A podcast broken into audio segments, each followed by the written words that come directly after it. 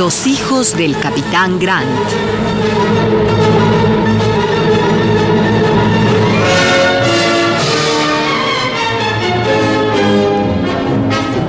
De Julio Verne. Adaptación Rolando de Castro.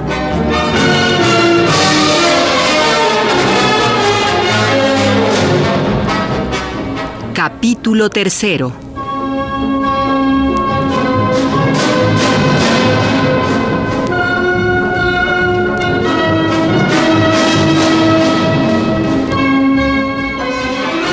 Estando solo en cubierta, advierto de pronto que está frente a mí un personaje totalmente desconocido.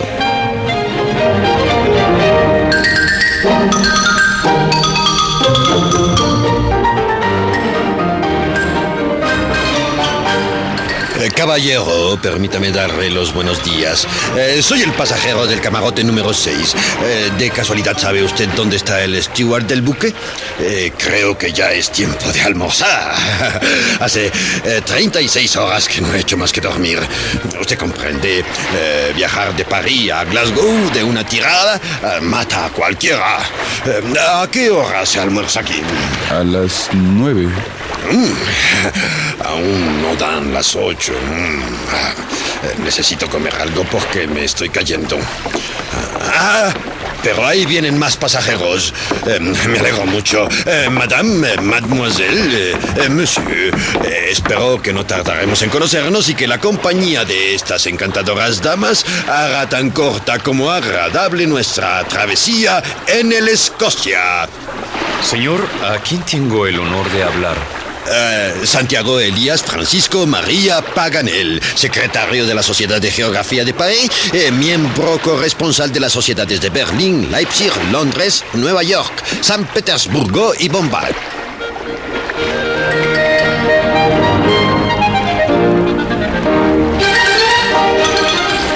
¿Llegó usted anteanoche a bordo de este buque? Ah, sí, señor. A Witter, a las 8, eh, pasé del tren de Caledonia a un carruaje y del carruaje a la Escocia, este maravilloso barco que nos lleva a la India. Al llegar estaba muy oscuro. Eh, no vi a nadie y me metí en mi camarote, donde he dormido como un ligón. Así pues, señor eh, Paganel, ¿es Calcuta el destino de su viaje? Ah, oui, oui, oui, sí, señor. Eh, Durante toda mi vida he acariciado la idea de ver la India. Eh, eh, voy al fin a realizar mi sueño. ¿Y no le sería indiferente, señor Paganel, visitar otro país? Ah, no, ni pensarlo. En la India tengo que coordinar los trabajos de varios expedicionarios célebres. Monsieur Paganel, no quiero prolongar por más tiempo su error. Debo decirle que, al menos por ahora, tendrá que renunciar al placer de visitar la India. ¿Renunciar? Ah, no, no, no. Mais pourquoi? ¿Por, por qué? Porque justamente viajamos en dirección opuesta. En dirección op- opuesta. Pero es que la Escocia, al mando del famoso capitán Borton, no se dirige a la India. Es que este buque no es el Escocia, señor, es el Duncan, al mando del capitán John Mangles. No, no, no, no, la, la, la, la, la, la, el Duncan, Dios mío, qué distracción la mía. ¿Y a dónde se dirige? A América del Sur, concretamente a Concepción.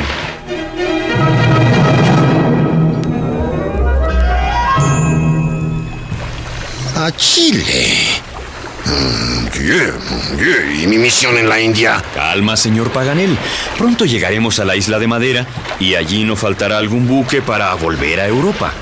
No se puede negar que, que la aventura es extraordinaria y que solo a mí me suceden estas cosas. Eh, pe- pero, dígame, eh, eh, ¿no es el Duncan un yate de recreo? Sí, señor. Y pertenece a Lord Edward Glenarvan, mi primo, que está frente a usted. Ah, milord, enchanté. En medio de todo es una, es una, es un placer, una dicha el conocerle a usted y a estas encantadoras damas. Eh, eh, pero eh, van a la América del Sur por el simple placer de conocerla o hay alguna otra razón que les haya hecho emprender este viaje. ¿Qué le parece, mi querido Paganel, si vamos al salón comedor y ahí le contamos toda la historia? Debe usted estar hambriento. Señor, acaba usted de hacer dichoso a un pobre geógrafo que ya estaba dispuesto a comerse hasta los mapas.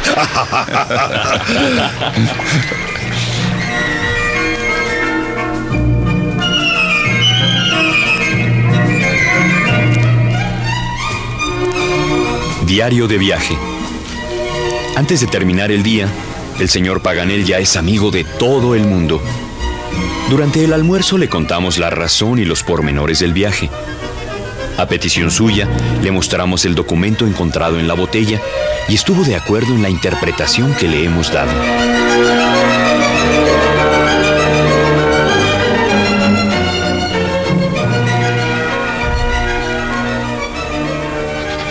Bitácora del Capitán, 30 de agosto. El yate favorecido por las corrientes del norte de África avanza rápidamente hacia el Ecuador. Hoy reconocimos el grupo de islas de madera. Milord, eh, Madeira es una isla demasiado conocida y nada interesante ofrece a un geógrafo. Eh, no tiene caso que yo desembarque ahí. En su lugar, eh, si, vous plaît, ¿no le importaría mejor hacer escala en Canarias? Por lo menos ahí está el pico del Teide y que yo podría escalar mientras espero un barco que me lleve a Europa. Mm, hagamos escala en Canarias. Eso no nos separa de nuestro camino. Ah, merci, monsieur, merci.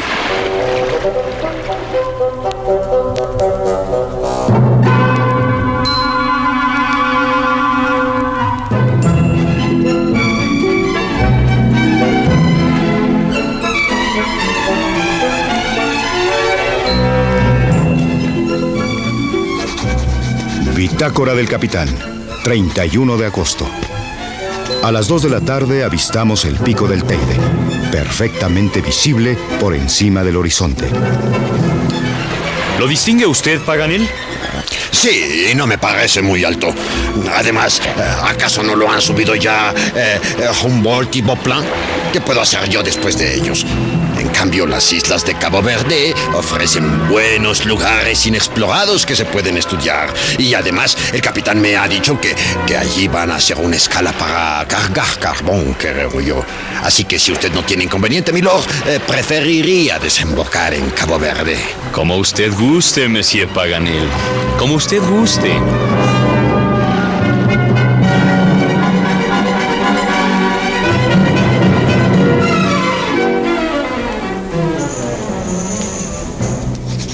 ...2 de septiembre.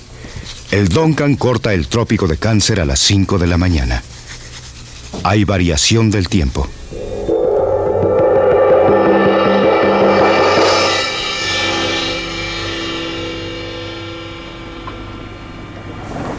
...3 de septiembre. A las 2 de la tarde entramos a la bahía de Villa Praia... ...y anclamos delante de la ciudad en ocho brazas de fondo. El tiempo es espantoso. La resaca es muy violenta para desembarcar al señor Paganel. Parece que está todo en su contra, amigo mío. Sí, mayor. Eh, Sí, mayor. Además, he estado pensando que eh, las Islas Cabo Verde son poco frecuentadas durante la estación de las lluvias. Tendría que esperar siete u ocho meses para encontrar un barco que me llevara a Europa. Pero supongo que habrá forma de matar el tiempo. Cierto, podrá usted conocer algunos ríos. Ah, no, no los hay, milord. Pues habrá eh, arroyos. Eh, tampoco mayor. Arroyuelos. Menos todavía. Puede entonces recorrer los bosques. ¿Qué bosques ha de haber si no hay árboles? Pero montañas sí hay. Ah, poco elevadas, poco interesantes. Entonces, mi querido amigo, venga usted con nosotros hasta Concepción. Se puede ganar honores en todas partes, porque hay mucho que hacer en América del Sur, mucho que descubrir. Señor, y mi misión en la India. Eh, Le advierto que vamos a pasar por el estrecho de Magallanes. Mayor, ulala, es usted muy tentador. Y ¿eh? visitaremos el puerto del hambre. El puerto del hambre. Le Port de la Femme, tan famoso en los fastos geográficos. Un geógrafo puede ser muy útil en nuestra expedición. Además, ¿qué puede ser más noble que poner la ciencia al servicio de una causa humanitaria. Caballeros, tengo la impresión de que ustedes desean que me quede. y yo tengo la impresión de que usted desea quedarse, Paganel. Bueno, bueno la, ver, la verdad sí. Lo que pasa es que temía ser indiscreto.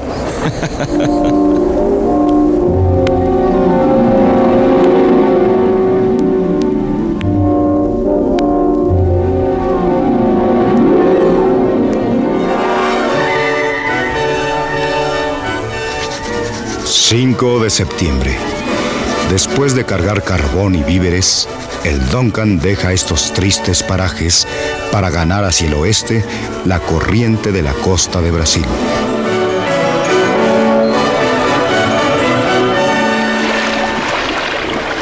...7 de septiembre...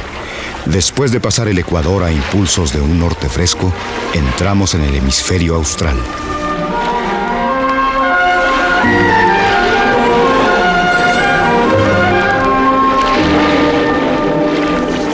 Diario de viaje.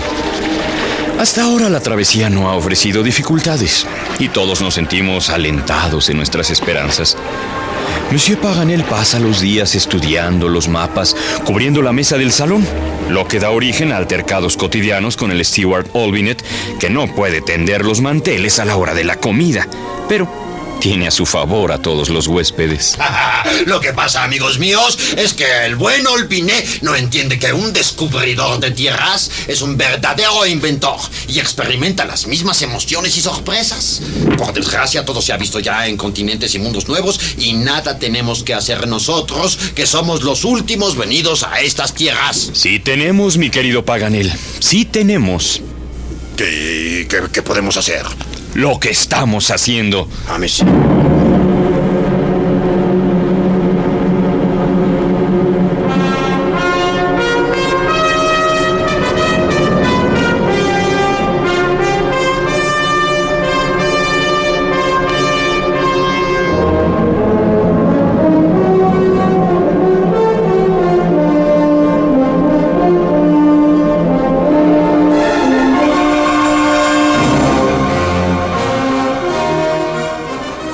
Los hijos del capitán Grant.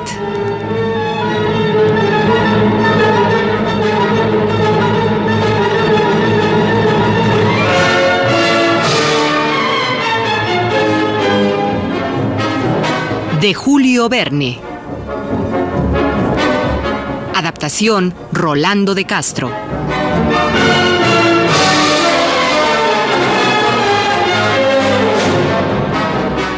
Actuaron en este capítulo Miguel Couturier como el mayor McNabbs, Juan Stack como Lord Glenarvan, Ricardo Lezama como John Mangles y Juan Felipe Preciado como Santiago Paganel.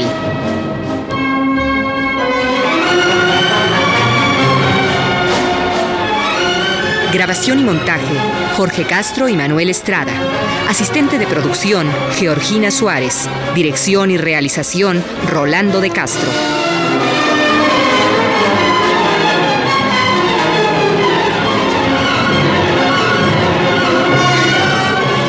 producción de Radio UNAM.